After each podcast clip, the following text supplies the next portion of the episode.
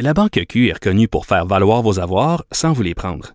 Mais quand vous pensez à votre premier compte bancaire, tu sais, dans le temps à l'école, vous faisiez vos dépôts avec vos scènes dans la petite enveloppe. Hmm, C'était bien beau. Mais avec le temps, ce vieux compte-là vous a coûté des milliers de dollars en frais, puis vous ne faites pas une scène d'intérêt. Avec la Banque Q, vous obtenez des intérêts élevés et aucun frais sur vos services bancaires courants.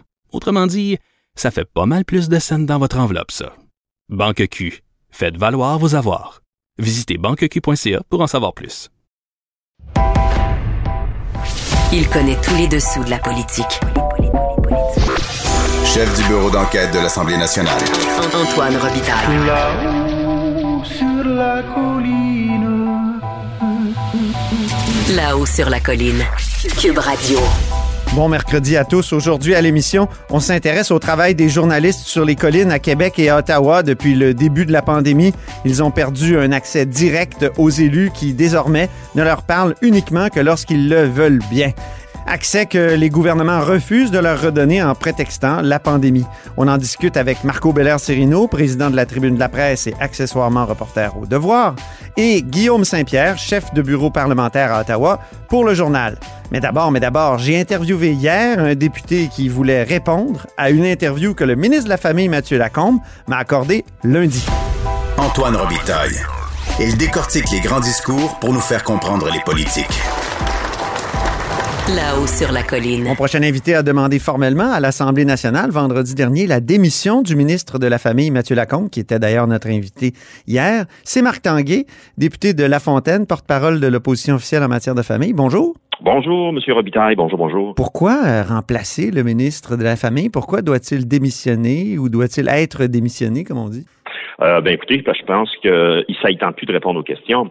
J'ai écouté votre entrevue qu'il vous a accordée hier Oui. de façon très attentive. Et vers la fin de l'entrevue, quand vous leur avez dit, écoutons, euh, Monsieur le ministre, vous leur avez euh, fait l'annonce le matin, le vendredi matin de l'interpellation. Vous avez annoncé des allègements administratifs. Pourquoi vous ne l'avez pas fait avant, en début de semaine, par exemple? Et je vous invite à les réécouter. Sur le coup, j'ai dit ça se peut pas, il n'a pas dit ça. Il Ouais. a dit textuellement pour éviter de passer possiblement à travers deux périodes de questions là-dessus, Ben oui. mardi et jeudi. Monsieur Robitaille, je vous prends en témoin.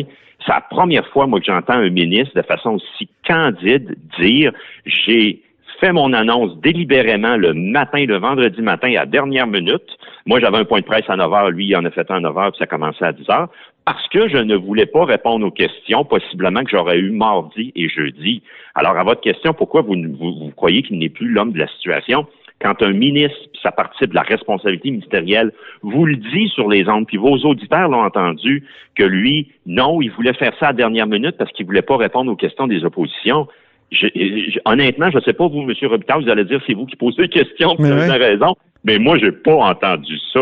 Ça C'est son boulot de répondre aux questions. Ben, il n'a pas Ben, refusé je- de répondre aux miennes, remarquez. Puis... Non, puis je veux dire, c'était probablement qu'il n'aurait pas dû dire ça. Probablement qu'il a été candide, notre ministre communicateur. Ouais. que ça a sorti, ça a été un cri du cœur. Probablement que celle-là, il voudrait l'effacer euh, de votre enregistrement, mais un ministre doit répondre aux questions. Puis un ministre ne joue pas à la cachette, ne fait pas des communications à la dernière minute pour dire, ben voyez-vous, j'ai de quoi annoncer pour l'interpellation, doit répondre aux questions. Alors, quand un ministre en est rendu là, M. Robitaille, c'est la réponse à votre question. Il est clairement plus à la hauteur de la situation. Mais ça nous avancerait à quoi d'avoir un nouveau ministre? Parce que ça semble être, euh, comme euh, vous le dites, pour ce qui est du racisme, systémique.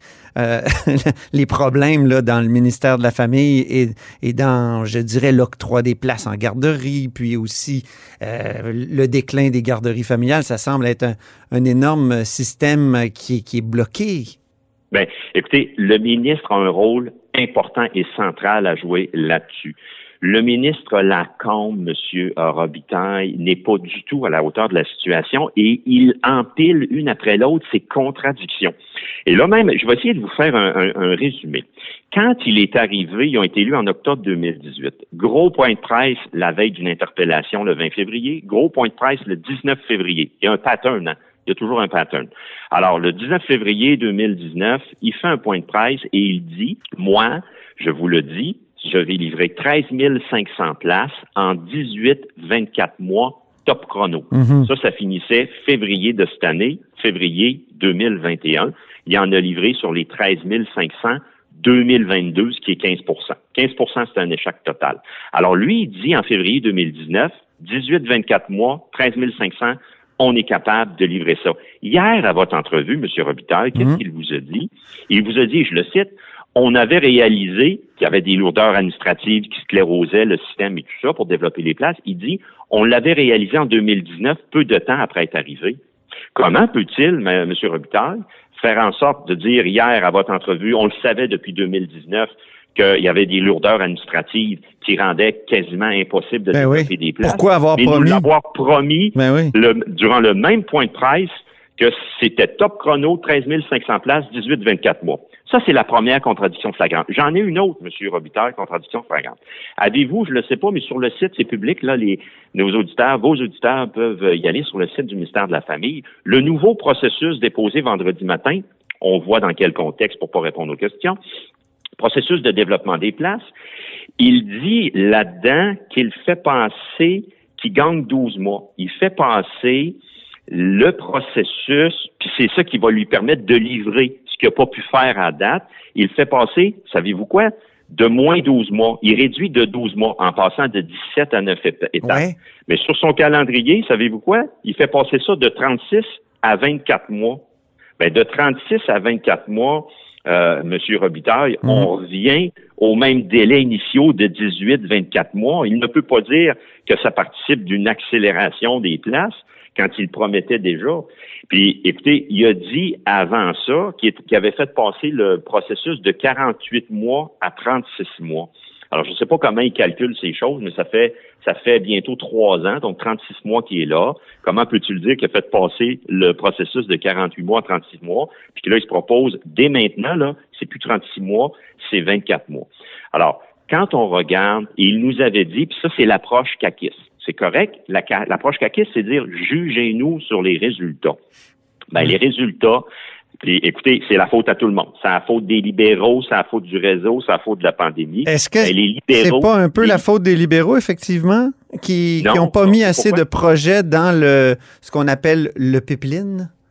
Ben, le pipeline, euh, si c'était le cas, M. Robitaille, euh, euh, comment le ministre pourrait venir nous dire en 2019, je vais en réaliser 13 500 parce que lui, le 13 500, il faut se poser la question, ça revient à ça, M. Robitaille, d'où prenait-il en février 2019 son 13 500?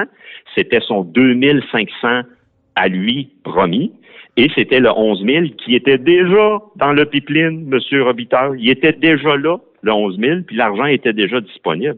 Ça, c'est une chose. Deuxième des choses, on a creusé davantage et depuis euh, la dernière fois qu'on qu'on s'est croisé là-dessus dans les derniers mois, on, on- on précise les données. Savez-vous que sur les 13 500 promises, il y en a livré 2022? Mais savez-vous que sur les 2022, Ah, c'est moins que les 2500 qu'on dit toujours. Ouais, ben, ça, ça, les chiffres, lui, je pense que ça, c'est des chiffres du 31 décembre 2020. Alors, vous pouvez être certain que durant les crédits, on va dire, est-ce qu'il y en a réellement 400 qui, depuis janvier 2021 à mars, est-ce qu'il en a réellement créé 400? Ça, on fera le, on fera le calcul là-dessus. Mais sur son 2022, son 15% du 13 500, il y en a 475 qui, de- qui sont de ses places à lui. Alors, quand tu dis c'est de la faute des libéraux, il n'y avait pas de place disponible dans le pipeline. Sur son 2022, il y en a 1547, les trois quarts, qui étaient les projets de 2011, de 2013 puis de 2018. Alors, son vrai bilan à lui, c'est 475 en plus de deux ans. ouais, c'est Et là, c'est nous- c'est, c'est, c'est, c'est- ouais, ben, sans mauvais jeu de mots, là, ouais, oui, c'est, c'est un échec total et retentissant. Puis moi, là, je, je, ça, ça me dépasse. Quand tu dis, je reviens là-dessus, c'est la faute des libéraux, c'est Mhm. épouvantable. Ben, les libéraux, eux autres, en 14-18, ils en ont livré 12 500. On en a livré 12 500. Et je ne prends pas, M. Robitaille, les chiffres de 2014. On est arrivé au pouvoir en avril 2014. Je commence à compter en 2015, 2016, 2017, 2018. C'est 12 000. OK. 12 000 divisé par 4 ans, ça fait 3 000 par année. Puis lui, il était, même si je prends celle qui était déjà dans le pipeline, là, je prends les 2022, lui, il est à un tiers de cela. Il Alors, vous a traité de schtroumpf grognon. Est-ce que vous êtes reconnu? Est-ce que Oh, vous n'êtes ben, pas un peu grognon? Ben, écoutez. Parce qu'il paraît que vous êtes super drôle. Il y a quelqu'un qui m'a dit Hey, tu connais pas Marc Tanguay, il est tordant. Euh, Est-ce qu'en public, vous n'êtes pas euh, quelqu'un de, de grognon un peu, non? Non, euh, ben écoutez, Euh, Tu sais, votre colère sur le jogging de, de Simon Jolin Barrette. ou Ouais, c'est ça, c'est ça, c'est ça qui a occasionné un autre écart de séance à ce moment-là, mais Oui. qui est derrière nous.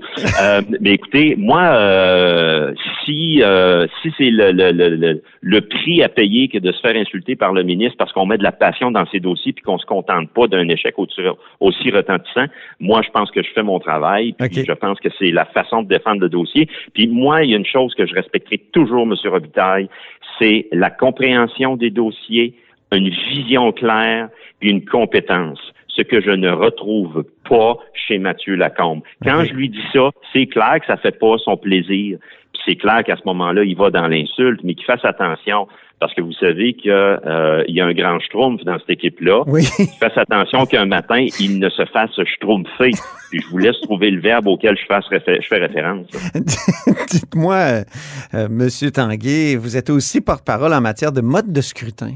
Or, Oui. il y, a- il y a un projet de loi, on change un peu de sujet, là, je, je m'excuse, mais c'est intéressant, je trouve, parce que le Parti libéral est contre le changement de mode de scrutin. Puis là, il y a un projet de loi qui tarde à être appelé, là, euh, un projet de loi qui va créer un référendum en 2022, le 3 octobre 2022. Or, s'il n'est pas adopté, bientôt, euh, même qu'il aurait dû être adopté avant, parce que le directeur général des élections a dit, si vous voulez que j'organise un référendum, il faut que ça soit adopté Oui. avant le 1er février 2021. Or, euh, on est euh, à la mi-mars. Donc, est-ce qu'il est trop tard? Est-ce que ça fait votre affaire qu'il soit Non. trop tard, dans le fond? Parce que vous aimez Non. pas le nouveau mode de scrutin qui est proposé, la, Ben- la proportionnelle mixte compensatoire. Oui, oui, tout à fait. Puis même, je veux dire, les gens représentant le mouvement Démocratie Nouvelle euh, que vous avez déjà croisés et, et ceux qui participent. J'avais écouté votre entrevue Oui. euh, de l'auteur d'un livre. euh, Julien Verville. Mhm. Exactement, dont j'ai reçu copie et tout ça. Nous, on est prêts à faire le travail. Sur le nouveau mode de scrutin, nous, notre position est très claire. On n'a pas signé, nous, l'entente de mai 2018, contrairement à François Legault. Euh, nous, on, on considère que le projet de loi 39 ne serait pas une avancée pour la démocratie québécoise. On ne perd aucune occasion de réfléchir pour la, la, la, la, la bonifier, mais ça, le PL 39, pour nous, on votera pas pour le projet de loi. Ceci dit, nous, là, on sera jamais l'opposition officielle une force pour bloquer ou faire perdre du temps ou quoi que ce soit. Et ça, le gouvernement, probablement que ça les embête parce qu'ils peuvent pas nous mettre le singe sur le dos. Le gouvernement est face à sa propre turpitude. Moi, quand il, moi là, j'étais dans mon bureau à Québec en mai 2018 quand j'ai vu François Legault signer l'entente main sur le cœur. Et j'avais interpellé de mes amis du Parti québécois à l'époque, j'avais dit, vous le savez qu'il est en train de vous rouler dans la farine? Puis mes amis du Parti québécois me disaient, ben écoute, Marc, on n'a pas le choix que de le prendre au mot puis de, de voir s'il va respecter sa parole. Mais Écoutez, moi, il roule pas plus. Il, roule, il roulait pas plus dans la farine, euh, comment dire, les, les électeurs que Jean Charest quand euh, en 98, Ah, entre 98 et 2003, il arrêtait pas de dire qu'il fallait changer de mode de scrutin parce qu'il avait perdu le vote populaire en 98. Ah ben là, si vous me partez là-dessus, Jean Charest avait déposé un avant-projet de loi par Jacques Dupuis. Oui. Par la suite, il y avait eu une consultation populaire. Benoît Pelletier. François Ouimet. Oui. Benoît Pelletier l'avait récupéré. Consultation populaire. On avait fait le tour. On exclut la personne qui parle. Ils avaient fait le tour du Québec. Ils avaient remis un rapport et ainsi de suite. Et il n'y avait pas de consensus sur ce que l'on voulait parce que le diable est dans les détails. Mais aujourd'hui, avec le projet de loi 39, là, il y a le projet de loi, François Legault et les- le caucus de la CAQ n'y croient pas, mais réellement pas du tout. Ils ne l'appellent pas. Nous, les libéraux, on est prêts à faire le travail de façon intelligente, pas pour bloquer, mais que voulez-vous, il l'appelle pas, ça ne l'intéresse plus, puis il va mettre ça de côté. Alors, s'il l'appelle, on va être là, puis vous, vous, vous, vous pourrez constater que l'on n'est pas là pour faire du temps. On dit ce qu'on a à dire, puis on vote contre, eux autres, ils votent pour, puis ils avancent. Mais C'est noté, là. C'est noté, Marc Tanguay. là. On n'est pas là pour faire du Ah temps. oui. C'est- Ah je garde l'enregistrement. Ah, tout à fait. On n'est pas là pour faire du temps. On est là pour voter. Mais c'est justement pour ça qu'il l'appelle pas, parce qu'il se dit, Caroline, j'y crois plus. Moi, François Legault, je veux renier ma signature. Je l'appellerai pas. Puis, euh, ce qui, ce qui est, ce qui est beaucoup parlant, c'est moi, Monsieur euh, Robitaille, qui avait lors des crédits le 20 août 2020 interpellé la ministre Sonia Lebel, puis je l'avais mis euh, à- à- amicalement euh, face à cette déclaration-là du DGA. J'avais dit, Ma- Madame Lebel, Madame la ministre, le projet de loi 39 doit être adopté d'ici le 1er février prochain. On était en août 2020. Puis il n'y avait pas de réponse claire. J'ai dit, ben là, ça, écoutez, soyez clairs, là. Nous autres, on est contre le, fond de la chose. On est prêt à faire le travail. Mais si vous ne l'appelez pas, dites-le clairement, finalement, que je reviens au départ, mai 2018. Vous avez roulé tout le monde dans la farine. Mhm. Ben, merci beaucoup, Marc Tanguay. Avec grand, cet grand entretien. plaisir. Oui, au Merci plaisir. Marc Tanguay est député de La Fontaine, porte-parole de l'opposition officielle en matière de famille, mais aussi de mode de scrutin.